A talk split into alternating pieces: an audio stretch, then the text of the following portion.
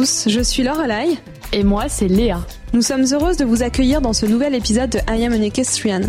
Dans ce podcast, nous échangeons avec des professionnels de la filière équestre autour de discussions longues pour découvrir leur parcours, leur histoire et comprendre comment ces personnes inspirantes ont réussi à transformer leur passion en métier. Tous nos épisodes sont disponibles à l'écoute de façon permanente sur vos plateformes de streaming habituelles ainsi que sur le site internet et l'application de notre partenaire Lépron.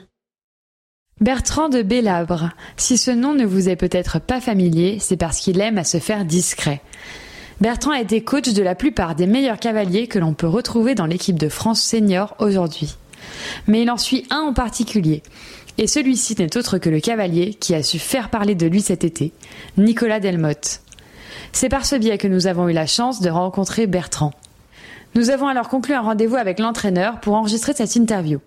S'il n'était pas tout à fait partant de prime abord, Bertrand s'est beaucoup livré à notre micro, sur ses années en tant qu'entraîneur fédéral, sur les cavaliers qu'il a eu l'occasion de rencontrer et avec qui il a partagé ou partage encore beaucoup, à l'instar de Nicolas, mais aussi Édouard Lévy ou encore Thierry Rosier, sur des anecdotes que nous n'aurions pas soupçonnées. En bref, je le sais, vous allez adorer ce nouvel épisode. Et si c'est le cas, n'hésitez surtout pas à venir nous le dire. Je vous souhaite une très belle écoute. Allez, c'est parti. Bienvenue dans I Am an Equestrian, le podcast. Euh, je travaille avec Bertrand de Bellabre depuis maintenant euh, six années.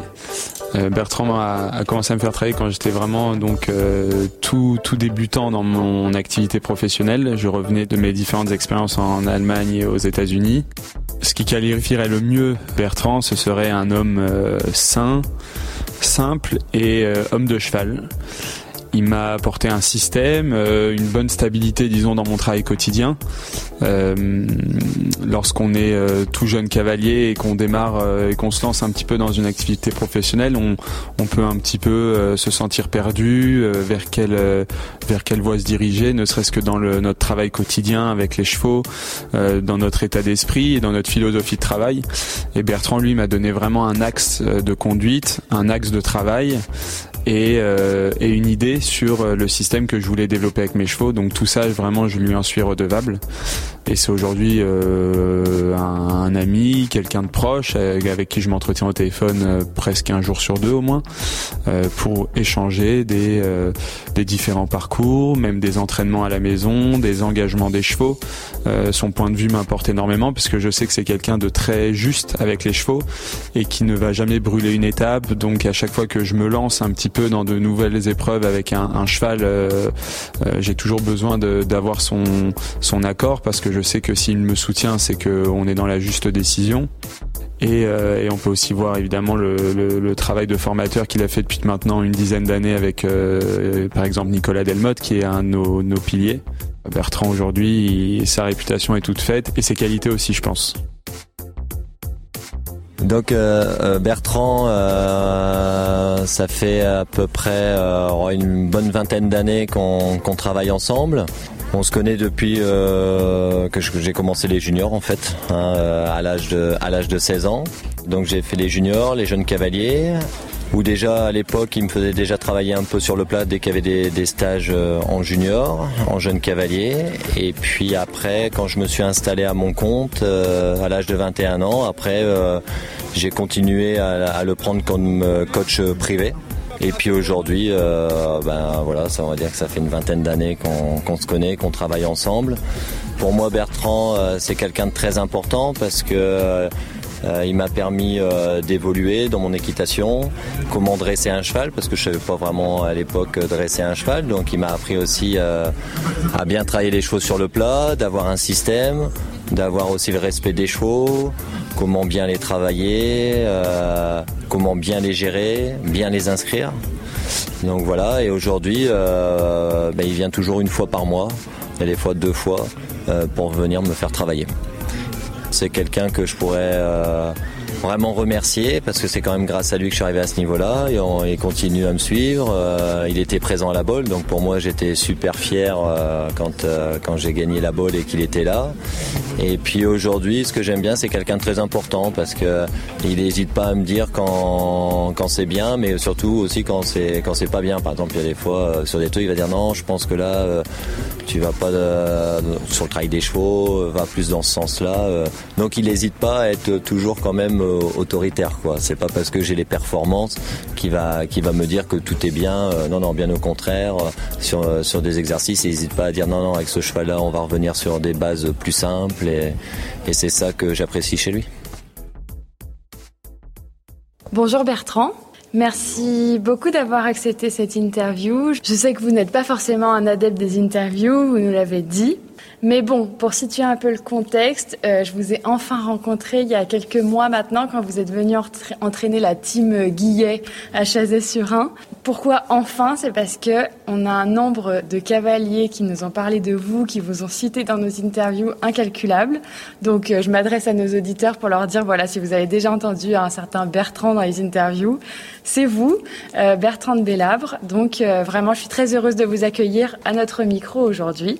Vous êtes une figure de l'entraînement des sports équestres de haut niveau. Vous avez formé et formé encore d'innombrables cavaliers, tous voués grâce à vous à atteindre le, le meilleur niveau.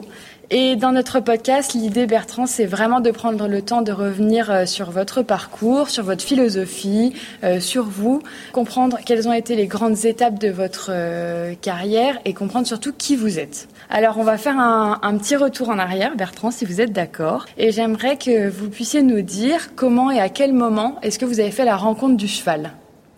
Voilà, ça c'est comme beaucoup hein, de gens dans ce milieu-là. C'est très jeune, hein, de toute façon, parce que mon père montait en amateur, en compétition un peu, donc euh, euh, voilà, donc j'ai monté à cheval très jeune, oui, commencé très jeune. À quoi ça a ressemblé le début de votre carrière de cavalier? Vous avez fait de la compétition rapidement, vous aimiez ça Qu'est-ce que qu'est-ce qui vous plaisait en fait au départ quand vous étiez jeune? Est-ce que c'était la compétition? Est-ce que c'était déjà l'entraînement? Euh, Le contact du cheval? Bah, c'est un peu, c'est un peu, un peu tout ça. Hein.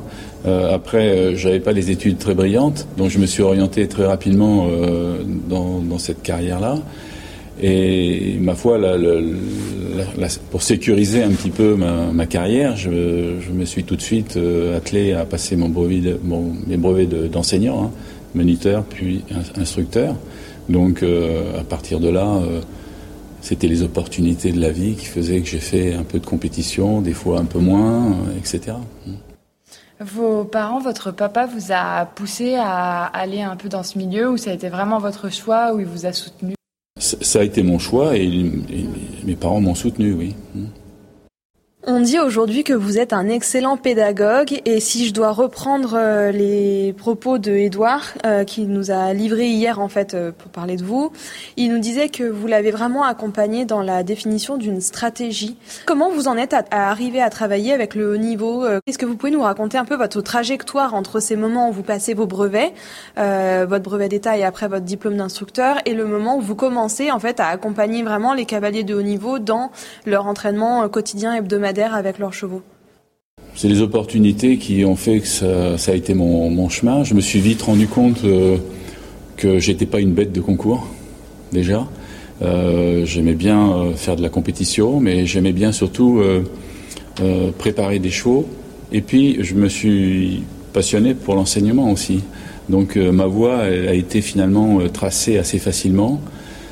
Sur le plan des compétitions, même si j'ai réussi à, arrivé à un certain niveau, ma vie a été un peu semée d'embûches, euh, d'accidents, et qui fait que tout ça, à chaque fois, ça mettait un frein forcément euh, à, ma carrière de compétiteur, mais sans aucune frustration, euh, je me suis spécialisé plus à enseigner. J'étais entouré à cette époque-là et je, m'occupais de, déjà des, juniors, des, jeunes cavaliers. J'avais déjà une reconnaissance à ce niveau-là. Et puis euh, ensuite, je suis allé euh, dans la région parisienne. Hein, et, là, euh, ben, j'ai rencontré un peu plus près le, milieu intéressant hein, pour évoluer. donc les choses se sont faites naturellement. J'étais en Bourgogne donc à ce moment-là. Donc ben, ce que je faisais en Touraine, on m'a demandé de le faire en Bourgogne, c'est-à-dire de, m'occuper des, juniors, des, jeunes cavaliers, etc. Puis les choses se sont faites un petit peu comme ça. Et puis l'entraîneur national des juniors à l'époque, c'était Gilles Bertrand de Balanda. Et quand Gilles a voulu se retirer, il a proposé mon nom, sans m'en parler d'ailleurs, hein, pour euh, occuper ce poste d'entraîneur national junior jeune cavalier, adjoint de Patrick Caron à l'époque. Il a proposé mon nom à Pierre Durand, qui tout de suite, euh, en plus, euh, Pierre Durand était président de la fédération, et en plus c'était un de mes amis proches, toujours aujourd'hui. Et évidemment, hein, tout de suite, il m'a téléphoné en me disant Mais Bertrand, tu, tu es Gillian, je n'ai rien demandé à personne. Euh, mais c'est Gilles, en fait, euh, qui, m'a poussé un peu là-dessus. Et puis, ça s'est engagé comme ça, voilà. Et puis j'ai eu la chance de rencontrer des, bons cavaliers, hein, où j'ai provoqué cette chance, je ne sais pas. Mais aujourd'hui, tous les cavaliers qui alimentent, je dirais, 80% des équipes de France sont des cavaliers que j'ai connus à cette époque-là, dont j'ai suivi le parcours. Et j'ai eu des bons résultats. Donc, euh, dans les équipes, dans les médailles des championnats, dans les Coupes des Nations, etc. Donc il y a eu un nombre de, médailles assez important. Et je pense que ça, ça a fait que bah, voilà, j'ai pris le train en marche de cette manière-là. Et les choses se sont faites euh, naturellement. J'ai, eu ce poste-là pendant huit ans. Après, j'ai préféré euh, sortir de, ce système-là. Et puis, euh, j'ai continué à entraîner des, cavaliers quelques cavaliers professionnels, mais très peu, mais surtout des cavaliers amateurs. Donc euh, j'ai eu aussi des résultats avec euh, ces cavaliers-là. Et puis euh, les années sont passées en étant proche du haut niveau parce que j'avais toujours des cavaliers qui étaient un petit peu dans le, dans le bon système. Et puis il y a sept ans, j'ai eu sept ans, oui c'est un peu plus de sept ans maintenant, j'ai eu un accident de moto qui m'a vraiment fracassé. J'ai été un an complètement out, hors circuit, je pouvais pas aller à l'extérieur, je ne pouvais pas conduire, je ne pouvais rien faire. Et là, je me suis dit, bon, il va falloir que je, réfléchisse un petit peu comment je vais orienter maintenant ma, carrière, parce que euh, quand on s'occupe d'amateurs, j'avais une majorité de, bons amateurs hein, qui tournaient quand même dans, un bon niveau, mais il faut pouvoir monter à cheval. Là, je me suis dit, l'équitation, ça risque d'être terminé pour moi. Et j'ai dit, tiens, je vais reprendre le truc, mais uniquement sur des cavaliers professionnels. Et puis pareil, ça, s'est fait naturellement, ça a bien fonctionné tout de suite. Bon, j'avais déjà Nicolas Delmotte depuis des années, hein, donc, euh, ou, même Julien euh, Ménil à l'époque, euh, qui lui a eu un accident qui lui a maintenant ne lui permet pas de, monter à cheval. Mais c'était aussi des, très bons, un très bon cavalier et, j'aurais aimé, malheureusement, s'il n'avait pas eu son accident, je pense qu'aujourd'hui il serait au même, même niveau qu'un Édouard Lévy ou, d'autres. Donc euh, voilà, j'ai eu des demandes pour, euh, pour ça. Et puis ça fonctionne bien. Voilà, je ne peux pas vous en dire plus. J'ai une bonne équipe de cavaliers, j'ai des super cavaliers. Alors évidemment, dans le très haut niveau aujourd'hui, j'ai Nicolas et Édouard. L'année dernière, il y avait encore Thierry Rosier, dans le, parce que qui m'avait demandé de l'accompagner quand il a voulu euh, se remettre et rattraper le, haut niveau. Ça a été d'ailleurs avec Thierry une, très très belle expérience, humaine et, et de professionnelle, les deux. Mais j'ai toujours des, des, très bons cavaliers, une très bonne équipe et j'en suis euh, tout à fait satisfait. C'est passionnant. Pour euh, juste rebondir sur euh, Thierry et l'expérience que vous avez vécue avec Thierry, est-ce que vous pourriez nous en parler un peu? Parce que c'est vrai que Thierry il a relevé un vrai challenge en se relançant dans le, dans le haut niveau. En quoi est-ce que vous avez été une clé pour euh, le faire revenir justement à très haut niveau? D'abord, Thierry, c'est un fantastique cavalier. Et en plus, un, homme de cheval, avec un respect du cheval poussé, je dirais, étonnamment très loin. Et bon, je connais Thierry depuis qu'il est môme, hein, mais on n'avait jamais collaboré euh, de façon proche comme ça.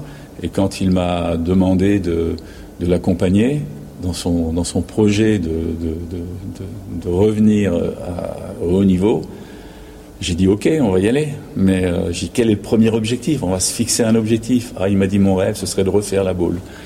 Et puis euh, un an et demi, bah, il a fait la boule, il est quatrième du Grand Prix. Donc ben, on est allé un peu plus loin et puis il a fini par être réserviste pour les Jeux mondiaux. Et, ça, ma, part dans son parcours à ce niveau-là, je, ne peux pas vous dire l'importance qu'a vraiment eu ma présence, mais il est très bon.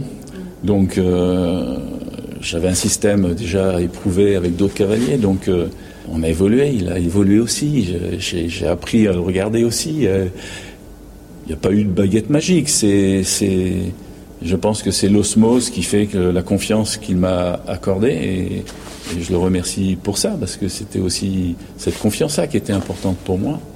Et puis il y avait aussi, quand on s'occupe de, cavaliers comme ça, il y, a, quand même un challenge. Et c'est un challenge qui est quand même euh, avec une barre placée assez haute. Même aujourd'hui, avec Nicolas ou Édouard, euh, ils me poussent tout le temps parce qu'ils sont tellement euh, perfectionnistes pour évoluer sur eux-mêmes, se remettre en question sur eux-mêmes. Donc c'est passionnant, oui, c'est intéressant. Et puis chaque cavalier a son parcours. On ne peut pas comparer ces trois cavaliers, par exemple, on ne peut pas les comparer. Ils ont un parcours différent, chaque, chacun. Et voilà, c'est comme ça. Il y en a qui sont précoces, donc un peu moins, mais c'est pas pour ça qu'ils sont moins bons. Il faut plus de temps. Hmm. Vous avez mentionné donc Nicolas Delmotte et Édouard Lévy, qui sont quand même deux euh, incroyables pilotes, qu'on se le dise, euh, deux des meilleurs cavaliers français. Et une des questions qu'on se pose et qu'on avait posé un petit peu dans quelques épisodes, je crois, qu'on avait posé à Steve quand on était allé à sa conférence, c'est quoi la différence entre un bon cavalier de Grand Prix nationaux euh, qui va aller sauter les pro élites, les 150 euh, très bien, qui va être euh, très performant, et un très bon cavalier de, championnat, de coupe et de scène internationale? Comment on fait la différence entre ces pilotes-là, ces deux catégories-là de cavaliers? Bah, La différence, elle est surtout par rapport à la le système, le système que ces cavaliers-là euh, construisent autour d'eux. Et je rajouterai encore par rapport à, cette différence euh, entre le cavalier, le très bon cavalier national et le cavalier de championnat, il y a aussi le, cavalier qui est fait pour faire du 5 étoiles et qui veut faire que du 5 étoiles, ou enfin pas que du 5 étoiles, mais sa motivation, c'est vraiment ça. Et là, c'est extrêmement lourd comme système. Parce que je ne sais pas si vous vous rendez compte, dans le système, il n'y a pas que l'enseignement et que le fait de bien monter à cheval. Il y a, a, le, maréchal ferrant, il y a le vétérinaire, il y a, aussi l'intelligence de, la construction d'un cheval en, étant, en gardant le respect du cheval, parce qu'on peut vite les, cramer, les chevaux, si on si n'a pas un bon système. Et, et ça, tous les cavaliers ne peuvent pas. Ça, de toute façon, c'est quelque chose, ça, que j'ai peut-être du mal à vous expliquer, ou ce serait trop long à vous l'expliquer, mais euh, tous les cavaliers ne peuvent pas dire, moi, je veux faire du 5 étoiles, du 5 étoiles. Il y en a qui sont capables et qui ont envie de le faire, et il y en a qui sont capables, mais qui n'ont pas forcément envie de le faire, parce que ils veulent aussi continuer à avoir un petit peu euh, une construction de jeunes chevaux, de faire les choses un peu différemment, de ne pas passer leur vie euh, dans les avions, parce que c'est comme ça. Hein.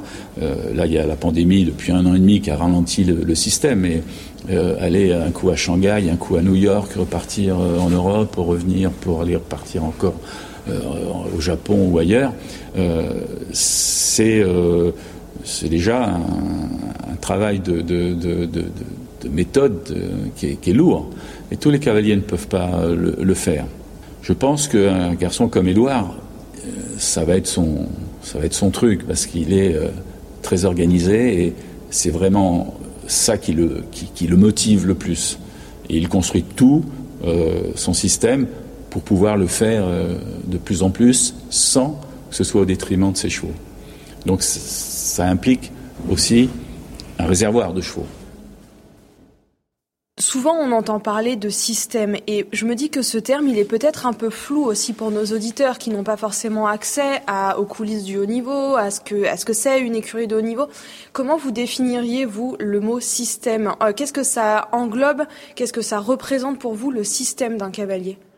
Comme je vous l'ai dit à l'instant, hein, ce n'est pas que le coaching et que l'équitation en elle-même, c'est tout ce qui est autour c'est avoir une méthode, enfin un système de travail pour ses chevaux, plus qu'une méthode, un système de travail avec ses chevaux pour les amener sur des objectifs précis, avec un encadrement vétérinaire, maréchal ferrant, gestion des engagements par rapport aux, pistes, à l'éloignement, au chef de piste, important aussi. C'est tout ça le, système. Et travailler dans des, dans des installations où les choses sont dans un bon confort de, travail, c'est tout ça, c'est tout ça un système. C'est tout simple, mais c'est tout ça. Et il y a beaucoup, ben, ils prennent un peu le truc euh, au fur et à mesure comme ça vient. le système n'est pas forcément bon, le travail n'est peut-être pas approprié, il peut y avoir euh, des excès dans un sens, un laisser aller dans l'autre. Euh, non, c'est tous les jours avoir un, cadre de, travail qui amène à la performance. Et vous, votre rôle, parce que c'est ce que aussi Edouard nous disait hier, que vous l'avez vraiment accompagné dans la construction de ce système. Votre rôle, c'est aussi justement, en plus de l'entraînement technique, c'est d'être là pour eux, pour les aider, les guider. Bien, bien, bien sûr, parce que ça, pour moi, c'est indissociable. Sinon, on fait le travail qu'à moitié. Quoi. On est pompier de service pour donner un coup de main. Euh, mais, mais sinon, oui, ça fait partie du, du système. Puis moi, je, personnellement, bon, avec l'expérience que j'ai maintenant, bon, euh, je, sais qu'on gagne du temps à essayer de les mettre dans un bon système, parce que sinon, euh, sinon on pédale dans la smoule, hein, et puis il y a toujours des, toujours, on rencontre toujours des, problèmes.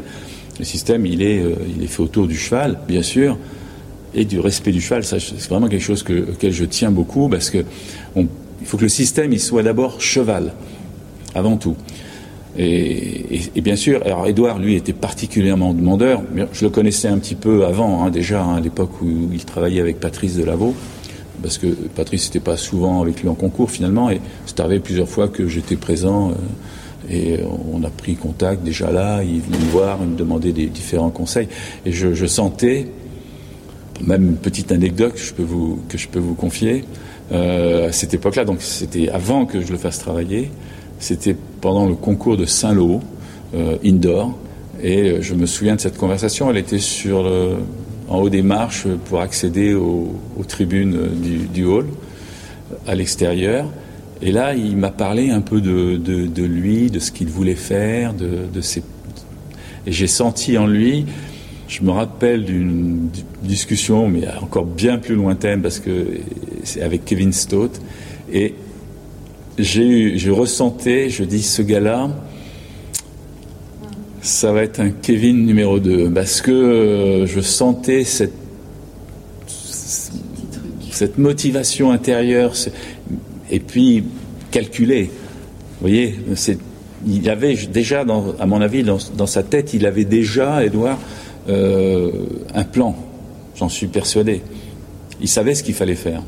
Et puis après, bon, quand il m'a demandé de, m'occuper de lui, euh, ça a été avec plaisir et une bonne expérience. Et j'ai découvert quand même que ce garçon-là avait beaucoup d'atouts dans son jeu, ce qui n'est pas le cas de, tout le monde.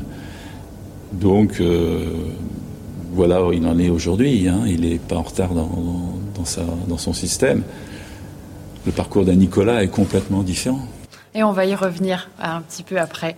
Pour rebondir sur le fait que vous ayez pressenti un peu Edouard quand il était jeune, euh, je voudrais revenir un tout petit peu en arrière. Donc, vous avez été donc entraîneur de l'équipe de France jeune, junior, jeune, etc.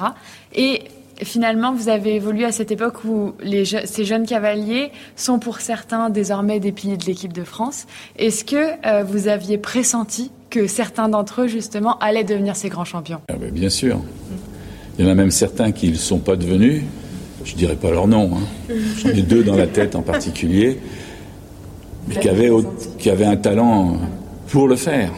Mais c'est leur motivation intérieure, leur système, justement, qui les a probablement pas amenés euh, à ce niveau-là. Mais d'autres, oui, je me souviens d'une interview, parce que j'en ai quand même eu des interviews une interview d'ailleurs que j'avais appréciée, qui avait été faite dans les pros à l'époque. Et euh, j'avais terminé un petit peu, parce qu'on m'avait dit, bon, c'était vraiment à l'époque où les cavaliers, les jeunes cavaliers, les juniors, tout ça, ça allait vraiment très bien, donc c'était axé forcément à eux. Et on m'avait posé une question, on m'avait dit, euh, euh, la journaliste m'avait posé la question suivante, dit, maintenant, quels sont vos meilleurs souvenirs? Quels, sont les meilleurs souvenirs que vous avez de cette expérience avec vos cavaliers? J'ai répondu, je ne me rappelle plus mot à mot exact, mais j'ai répondu, euh, j'ai eu des tas de bons souvenirs dans cette période-là avec mes cavaliers, mais pour moi, les bons moments, ils sont à venir. Je suis persuadé, j'avais dit, je suis persuadé que dans ces cavaliers-là, on les retrouvera dans des équipes de France, dans des grands championnats. Et sans aucun doute. Donc je n'avais aucun doute à ce niveau-là. Vous avez euh, soulevé euh, la question de l'éthique et du respect du cheval deux fois en mettant vraiment une emphase sur cette question-là. Et du coup j'aimerais pouvoir aborder ça avec vous. Comment est-ce qu'on fait pour conjuguer le sport de haut niveau où on va sans cesse essayer de repousser les limites des chevaux, des cavaliers, du sport et le respect de l'intégrité physique euh, naturelle de cet animal? Est-ce que c'est toujours facile? Comment est-ce qu'on fait pour trouver où placer le curseur euh, sur cette euh, courbe qui n'est pas toujours aisée, on le sait alors évidemment, ce n'est pas facile, mais la solution la plus simple, c'est de mettre le cheval prioritaire surtout. C'est le cheval qui vous dit d'abord quand il est en forme, quand il va bien. Euh, et, on sait très bien que qu'un cheval, lorsqu'il a une blessure, euh, on arrête le travail, on, diminue le travail, parce que ça dépend de l'importance de la blessure. Et bien qu'il faut, euh, si, si, pendant un mois on a été obligé d'arrêter le cheval de travailler ou réduire le travail, à partir du moment où il va revenir apte à reprendre la compétition, ben, il faut compter deux mois pour le remettre, retrouver le niveau qu'il avait. Il ne faut pas dire, ben, le vétérinaire dit que ça y est, c'est bon maintenant, et hop, on engage et on saute des barres. Vous voyez, c'est tout, tout bête, c'est le, le, cheval qui, est prioritaire à tout, point barre. Il n'y a, a pas de marché à faire. Nous voilà à mi-épisode et j'en profite pour faire une courte pause pour vous dire tout d'abord que chacun de vos likes et de vos commentaires sur Insta, chacune de vos étoiles sur Apple Podcast ou encore tous les messages privés et les partages en stories sont pour nous non seulement une sorte de récompense gratifiante, gage que le contenu que nous produisons vous plaît, mais aussi et surtout nous permettent d'obtenir plus de visibilité sur les plateformes et de faire grandir notre média. Alors comme toujours, si cette conversation avec le discret mais passionné et si passionnant Bertrand Bellabre vous a plu, Venez nous le dire. Allez, place à la deuxième partie de cet épisode. Bonne écoute. Pour poursuivre un tout petit peu sur cette euh, lignée-là, vous avez, vous êtes dans ce milieu-là depuis euh, longtemps maintenant. Vous avez vu le sport évoluer, la technicité des parcours, la difficulté, les hauteurs, les chevaux aussi qui ont beaucoup beaucoup changé euh, depuis toutes ces années. il est évident que les Jeux de Tokyo ne seront pas ceux qu'on a vus à Atlanta ou à Sydney en 2000. Est-ce que vous pourriez nous dire quel est votre point de vue sur cette évolution du sport? Comment est-ce que vous regardez ça vous de votre œil d'entraîneur? Et comment est-ce que vous anticipez un peu la suite? Quand on voit que le sport évolue si vite Alors, c'est une bonne question, mais on, comme on, suit cette évolution avec le... Euh, bien sûr qu'il fallait que ce sport évolue, il va sûrement évoluer, mais je vous dirais que aujourd'hui, j'ai l'impression que je ne vois pas trop comment on peut le faire évoluer beaucoup plus. Euh, ça me semble un peu difficile, mais peut-être je me trompe. Hein. Peut-être qu'on sautera des barres transparentes hein, en 15 ans, j'en sais rien. mais, c'est vrai que le matériel est léger. je dirais même, il y a quelques années, c'était pire que ça. C'était le matériel était encore peut-être peut-être exagéré. Euh, donc il faut trouver le bon équilibre. J'ai l'impression qu'on l'a plutôt bien trouvé. Je pense que les chefs de piste sont formidable. Il y a des chefs de piste, de plus en plus de très bons chefs de piste, sont des, artistes et ils ont un rôle pédagogique à tous les niveaux, hein, que ce soit pour les petits concours comme pour les grands concours. Ils ont un rôle pédagogique très important et parfois il y en a qui font des erreurs hein, ou qui n'ont pas pensé assez cheval. On dit tiens, ce parcours-là, il n'est pas assez cheval, mais c'est de plus en plus rare. Et puis de temps en temps, il peut y avoir une petite erreur, hein, l'erreur est humaine. Mais je crois qu'à ce niveau-là, vraiment, c'est bien. Les pistes sont de très bonne qualité. Euh, de plus en plus, on voit des bonnes pistes partout. Euh, les chevaux sont, mis dans un confort euh, quand même qui est mieux qu'il y a quelques années, hein, ou à l'époque où moi je faisais un peu de concours, où on, emmenait les chevaux, pour les loger euh, sur des concours de plusieurs jours. Des fois, on était dans des fermes, dans des bergeries où vraiment il fallait que le cheval il soit de bonne composition pour baisser la tête, pour pouvoir rentrer dans le truc. Enfin, ça n'existe plus, ça. Ça n'existe plus. Et puis à côté de ça, il y a aussi euh, certaines choses qui, qui, qui, ont disparu. On aime par exemple les beaux terrains en herbe, comme Chantilly euh, là, ou comme La Baule, ou comme Dinard le week-end prochain, et comme il y a aussi dans d'autres pays. Hein. avec des beaux terrains en herbe. Donc on en voit moins, mais c'est aussi compréhensible parce que ça demande un entretien euh, fou pour euh, une utilisation minime. Alors évidemment, il y a, un petit peu le, revers de la médaille, mais si on fait l'équilibre de, l'ensemble, je pense que c'est quand même plutôt bien. Comment vous envisagez euh, les jeux à venir? Est-ce que ces changements, alors je saute un peu sur dans le sujet, mais le fait de n'avoir plus que trois chevaux, plus le droit à l'erreur. Est-ce que ça va pas, dans certaines mesures, euh, pousser les cavaliers à obtenir des chevaux euh, des choses qu'ils n'étaient pas capables de donner à ce moment-là, par exemple? Comment vous, vous le percevez? Et comment aussi vous avez préparé euh, bah, votre cavalier, Nicolas Delmotte, pour ce départ? Alors c'est vraiment deux questions euh, oui, c'est deux questions complètement différentes. Alors sur, sur, le premier, par rapport au le fait qu'il n'y ait que trois cavaliers dans l'équipe, moi je trouve que c'est dommage. C'est dommage. En plus, je ne sais pas si vous avez regardé le. Alors, il dit ça en partie pour que ce soit plus compréhensible pour le public ou même à la télévision. Mais je ne sais pas si vous avez regardé un petit peu le, programme. Euh, j'ai demandé moi quelques explications à Thierry Pommel euh, avant-hier. Euh, c'est un peu usine à gaz leur truc. Hein. Donc je ne pense pas que le téléspectateur il va y comprendre davantage. Ça va être dur pour les chevaux. même celui qui va éventuellement rentrer dans l'épreuve par équipe, qui se court après l'individuel, ça peut être difficile. un cheval euh, qui va rentrer tout de suite, boum, dans un gros parcours. Donc ça, le coup des trois cavaliers, je crois que c'est pas bien. Après, l'avenir va nous le dire, mais on a déjà expérimenté trois cavaliers. Il ne faut pas l'oublier. Les derniers jeux où il y avait trois cavaliers, eh ben, c'était les jeux de Tokyo déjà, il me semble. Euh, mais j'ai un doute sur Tokyo. Mais c'était le, les suivants, c'était Mexico, où il y avait trois cavaliers dans les équipes. L'équipe de France est médaille d'argent avec un score de qui aujourd'hui ne vous permettrait pas de participer même à la deuxième manche. Quoi. Euh, il y avait plus de 30 ou une bonne 30 ou 40 points euh, cumulés sur les trois meilleurs cavaliers. Et c'était comme ça. Donc ça n'a pas donné un très beau spectacle finalement. Ce qui s'est passé au Brésil, où l'équipe de France gagne la médaille d'or par équipe, avec zéro point ou peut-être un point de temps, je crois, mais je suis même pas sûr. Je crois que c'était zéro point. Et euh, c'est fini, ça. On n'aura plus ça, ça c'est sûr. Et on peut éliminer une très bonne équipe sur un petit coup de, de je vais pas dire malchance parce que j'aime pas utiliser dans le sport le mot malchance, mais un petit coup du sort qui vous sera pas favorable et patatras, terminé. Donc on va avoir un spectacle assez curieux. Hormis ça, euh, je trouve que l'organisation de ces jeux à cette époque-là au Japon, c'est une hérésie. Euh, ça a déjà été au Japon en 1964, mais c'était beaucoup plus tard, c'était fin août, début septembre. Si vous croisez Marcel Rosier, il vous le dira d'une façon précise, il faisait partie de l'équipe. Mais euh, il fait très chaud à cette époque-là. Là, on est en pleine saison des pluies qui se termine, mais il y aura un taux d'humidité énorme et très chaud.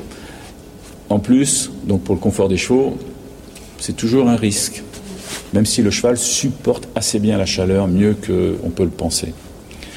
Et puis ils vont avoir un suivi vétérinaire, etc., sur place. Je crois, d'après ce qu'on m'a dit, que les installations pour accueillir les chevaux est, très bien, que le site équestre est bien. Donc déjà, c'est bien. Euh, par contre, cette pandémie va donner un, côté complètement euh, tristouné à ces Jeux olympiques, puisqu'il n'y aura pas de spectateurs. À un moment, le Japon euh, avait décidé que seuls les Japonais pourraient aller voir les Jeux. Mais d'après ce que j'ai compris, c'est récent, avec l'évolution de la pandémie et les risques, plus en plus la pression qu'au Japon, ils doivent avoir, les dirigeants japonais, parce qu'il y a une forte opposition à ce que ces jeux aient lieu. Euh, depuis plusieurs mois. Euh, donc du coup, il n'y aura pas de spectateurs, ou très peu, au moins dans les, tout ce qui concerne Tokyo et proche de Tokyo. Peut-être certains sites un peu plus éloignés, un peu plus aérés, il y aura un peu de spectateurs, d'après ce que j'ai compris. Mais les sports équestres, je crois que, parce que j'ai compris, c'est vraiment Tokyo. Donc euh, il n'y aura pas de spectateurs. Et, pour des cavaliers, parce que normalement c'est des gros parcours, quand il y a sauter ces gros parcours-là qu'on ne saute jamais à l'entraînement. Jamais. Un cavalier, à part peut-être quelques illuminés, le font, mais, mais euh, sinon personne ne, se met un parcours olympique dans sa carrière à la maison. Euh, parce que euh, voilà, il faut une espèce d'adrénaline quand même. Alors il y sera plus ou moins, mais ça va être complètement différent. Donc des, athlètes vont, vont réagir différemment. C'est ce que Steve Gardet a dit hier soir. Il était très heureux de voir le public à Chantilly et que je pense qu'en effet ça les porte. C'est très différent. Ça les porte. Je me souviens il y a quelques années d'un concours qui avait eu lieu international en France, il y a longtemps, hein, au Parc des Princes il n'y avait personne. Enfin, il y avait, il y avait, il y avait 5000 personnes. Ce qui, mettait 5000 personnes autour d'une piste de concours comme même Chantilly, ça fait déjà du monde. Mais dans un, dans un parc, dans un stade qui, a, qui peut accueillir 80 000 personnes, c'était d'une tristesse. Mais oui, c'était grave. Donc j'espère que. Voilà, on attend. Je ne sais pas.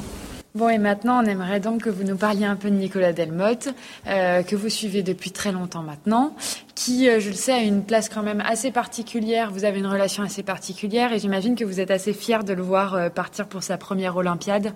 Là, dans quelques jours maintenant, ils vont bientôt s'envoler pour Tokyo.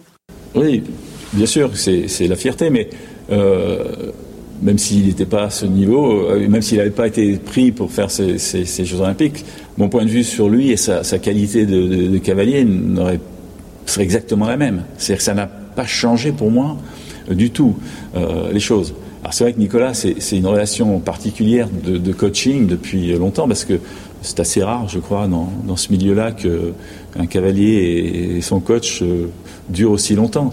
Bon, j'ai connu Nicolas, il avait 14 ou 15 ans, il commençait dans les juniors, après donc forcément je l'ai eu dans mes, dans mes, dans mes équipes. Et, je me souviens même, encore si vous voulez, je vous donne ah une, petite une petite anecdote sympathique.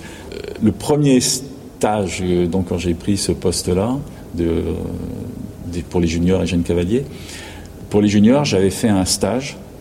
Donc j'ai pris le poste tout début de l'année et je voulais donc je, ça s'est fait assez vite après. Et je voulais regrouper les meilleurs juniors, mais je ne les connaissais pas suffisamment. Euh, même si j'en connaissais certains, parce que j'avais moi-même des cavaliers juniors qui faisaient un peu de CSI à l'époque. Et j'avais donc demandé à Gilles de Bananda de me faire une liste de cavaliers qui euh, seraient susceptibles de rentrer d'une douzaine de cavaliers euh, pour ce stage-là, déjà je parte sur quelque chose d'un petit peu solide et construit. Donc Gilles m'avait fait sa liste. Et euh, moi, j'en avais rajouté deux sur cette liste-là, parce que je les avais vus euh, en concours. Gilles les avait, peut-être pas eu l'occasion de les avoir vus vraiment. Et moi, je les trouvais talentueux. C'était Nicolas Delmotte et Julien Epaillard. Donc, ils ont raccroché le wagon à ce moment-là. Et j'avais, euh, c'était un stage de deux jours, hein, donc, euh, et j'avais demandé, euh, et comme je l'ai fait d'ailleurs presque tout le temps, à un cavalier du haut niveau de venir m'assister sur ce stage-là, le deuxième jour. Pas les, pas les deux jours, parce que je savais que c'était difficile aussi pour eux.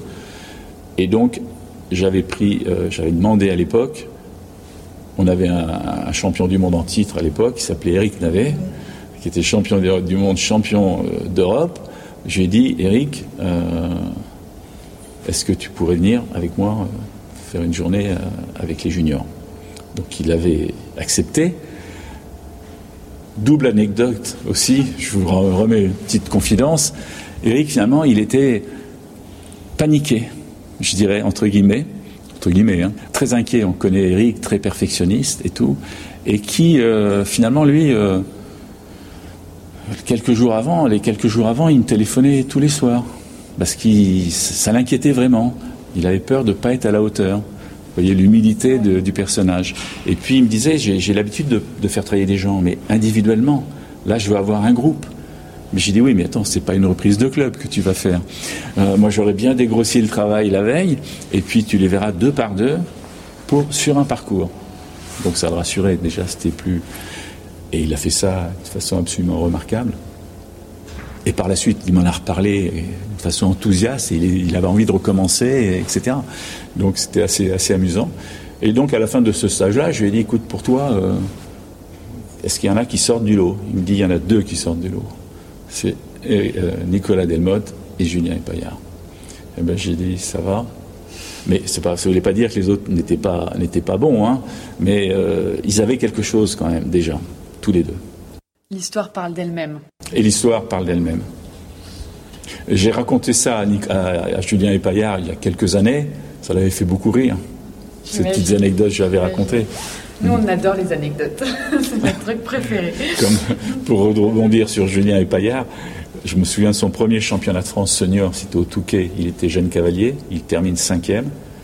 Et je lui avais dit, tu sais Julien, il va falloir que tu, tu te, tu, te mettes vraiment à bien, bien bosser, bien, parce que tu seras toujours dans les dix meilleurs cavaliers français. Tu as le talent, tu as tout ça. Mais ta place, c'est dans les dix meilleurs cavaliers du monde. Je dis ça parce que maintenant, il est numéro 6 mondial. Pour moi, voilà, sa place, elle est dans, ce, dans cette catégorie-là. Justement, là, vous venez de dire, il est dans les 10 meilleurs cavaliers français, mais sa place est d'être dans les meilleurs mondiaux. J'ai dit, j'ai dit, il sera toujours, dans, les 10 meilleurs, Il n'aura pas de mal pour ça. Mais là, sa place est dans les 10 meilleurs mondiaux. Et aujourd'hui, il est sixième. Et en fait, je rebondis là-dessus parce que on, on, nous a parlé de vous, évidemment, avant de venir faire cette interview. Et ce, qui est, ce, ce que moi, en tout cas, j'en ai retiré, c'est qu'on m'a beaucoup dit que vous étiez très, très, très fort pour faire devenir un très bon cavalier encore meilleur, en fait, de faire progresser les meilleurs. D'où est-ce que vous pensez que ça vous vient, ce petit truc en plus, ce sens de l'observation, de l'analyse? L'expérience, peut-être. L'expérience et puis, euh, puis la passion. Et puis. Je n'ai pas trop réfléchi à ça, en fait. La question est intéressante. Je vais réfléchir. Je vais réfléchir. Mais il y en a tout plein des bons cavaliers, vous savez. Mm. Là, depuis euh, quelques temps, ben, vous étiez mm. justement à Chazet. Il y, a, une cavalière que je trouve absolument remarquable. C'est Mégane Moissonnier. Et euh, elle a un talent fou. Je ne sais pas si elle le sait vraiment. Mais elle est tellement réservée, tellement timide, que les gens ne euh, s'en sont pas encore vraiment rendus compte. Ou, enfin, je, dis une bêtise, je pense que beaucoup de gens, de professionnels, s'en sont rendus compte. Et euh, je pense que cette cavalière-là, mm. elle n'aura pas le même parcours qu'une Pénélope Prévost. Elle aura peut-être le même talent, mais elle n'aura pas le même parcours parce que c'est pas du tout la même personnalité, c'est pas du tout le même caractère, c'est pas du tout. Euh, voilà, c'est différent. C'est différent, mais euh, très bonne cavalière. Mm. J'ai regardé récemment un documentaire sur le coach euh, de euh, Serena Williams, Patrick Moratoglou. Et dans ce documentaire, on voyait euh, Patrick expliquer que pendant un match, Serena, enfin pendant un tournoi en fait, avait vraiment de très mauvais, comment dire euh, des très mauvaises stats sur euh, ses retours quand il y avait une balle au filet. Et lui, ce qu'il a fait, c'est qu'il lui a dit, mais fantastique, quand il y a une balle au filet, mais tu es euh, extrêmement doué, etc. Et il explique après, face caméra, qu'il a menti. Qu'il a menti et que c'était son rôle, en fait, de donner à Serena le sentiment et la confiance qu'elle en elle euh, pour penser qu'elle pouvait tout faire et qu'elle pouvait gagner le championnat, qu'elle pouvait gagner le match. Est-ce que c'est quelque chose que vous faites aussi avec vos cavaliers? Est-ce que vous venez essayer de nourrir cette confiance en soi, cette idée qu'ils vont pouvoir vraiment aller chercher les performances et aller chercher les grosses épreuves? On a, ce sont deux sports différents, mais l'histoire est intéressante. Euh, on a des situations qui peuvent être un peu effectivement pareilles, mais ça va plus aussi par rapport au cheval que le cavalier va monter. Et le, cavalier, par rapport à ce cheval-là, peut avoir une, dans la tête euh, focalisé un petit peu sur euh, certaines difficultés. Alors ça, ça dépend complètement des, personnalités de cavalier. Il y en a, on peut, on peut bien en tête euh, parler du souci. D'autres, on peut l'esquiver un petit peu par un petit chemin différent, comme le fait le, coach de Serena Williams. oui, ça, on l'utilise très bien. Mais euh, je ne suis pas un spécialiste du tennis, mais quand un, tennisman a un point fort, j'ai toujours euh, entendu dire qu'il travaillait son point fort d'abord. Et, je pense que pour un cavalier et pour un cheval, c'est la même chose. Quand le cheval a un point fort, il faut travailler aussi le point fort. Et euh, je ne dis pas qu'il ne faut pas travailler le point plus faible, mais un cheval, par exemple, est souvent un peu dissymétrique il est plus agréable à droite, moins agréable à gauche, etc. Plus vous travaillez à gauche, plus vous le contractez, par exemple. Donc il faut diviser un petit peu le, travail, il faut, jongler, il faut, y revenir souvent. Et ma, devise, c'est toujours demander peu, mais souvent à un cheval.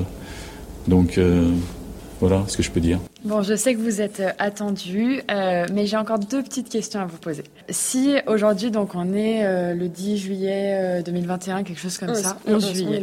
Si aujourd'hui on devait faire un pronostic sur l'équipe qui sera à Paris 2024, est-ce qu'on pourrait vous demander un peu qui est-ce que vous auriez en tête? Je pense qu'il faut chercher dans, dans, les chevaux qui, déjà dans la bonne tranche d'âge. C'est-à-dire les chevaux qui vont arriver. 9 ans pour moi c'est trop, trop jeune. Ouf. Il y a un risque. Il y a un risque pour, pour la carrière après du cheval. On peut le cramer parce que si à 9 ans il fait les jeux, c'est qu'à 8 ans déjà on lui a demandé beaucoup de choses. Donc je disais que ce serait de trouver déjà dans les chevaux la bonne tranche d'âge entre 10 ans et 15 ans. Parce que pourquoi pas 15 ans? Si un, le cheval physiquement est très bien, il n'y a pas de problème. Donc déjà la fourchette, elle est là. Donc évidemment, je sais que les, responsables fédéraux aujourd'hui euh, ont une liste hein, qu'ils ont publiée à moitié d'ailleurs. Enfin, je ne sais pas si elle est complète, c'est pour ça que je dis à moitié, mais qu'on publié une liste. Alors, il y, a un peu, pour moi, dans cette liste-là, je trouve qu'il y, a un peu de tout. Il y a des chevaux, euh, je ne les vois pas. Hein. je ne les vois pas aller au bout euh, ceux qui sont dans cette liste-là. Et à mon avis, il y en a qui n'y sont pas. Parce qu'on ne sait jamais ce qui peut se passer. Mais c'est vrai que ça vient très vite, puisqu'on n'est plus à 4 ans, on est à 3 ans. Hein. Donc déjà, il y a une année de moins. Donc c'est vrai qu'il faut y penser. Euh, mais je me garderai de faire un pronostic. Parce que même si on peut avoir un panel euh, de, de, certains chevaux euh, et une idée sur ces certains chevaux, ils n'ont pas forcément eu encore prouvé leur performance. Parce que un cheval peut avoir des moyens, peut avoir la technique, mais s'il n'a pas le mental, quand il arrive sur des gros parcours, ça réduit à néant euh, ses chances de médaille.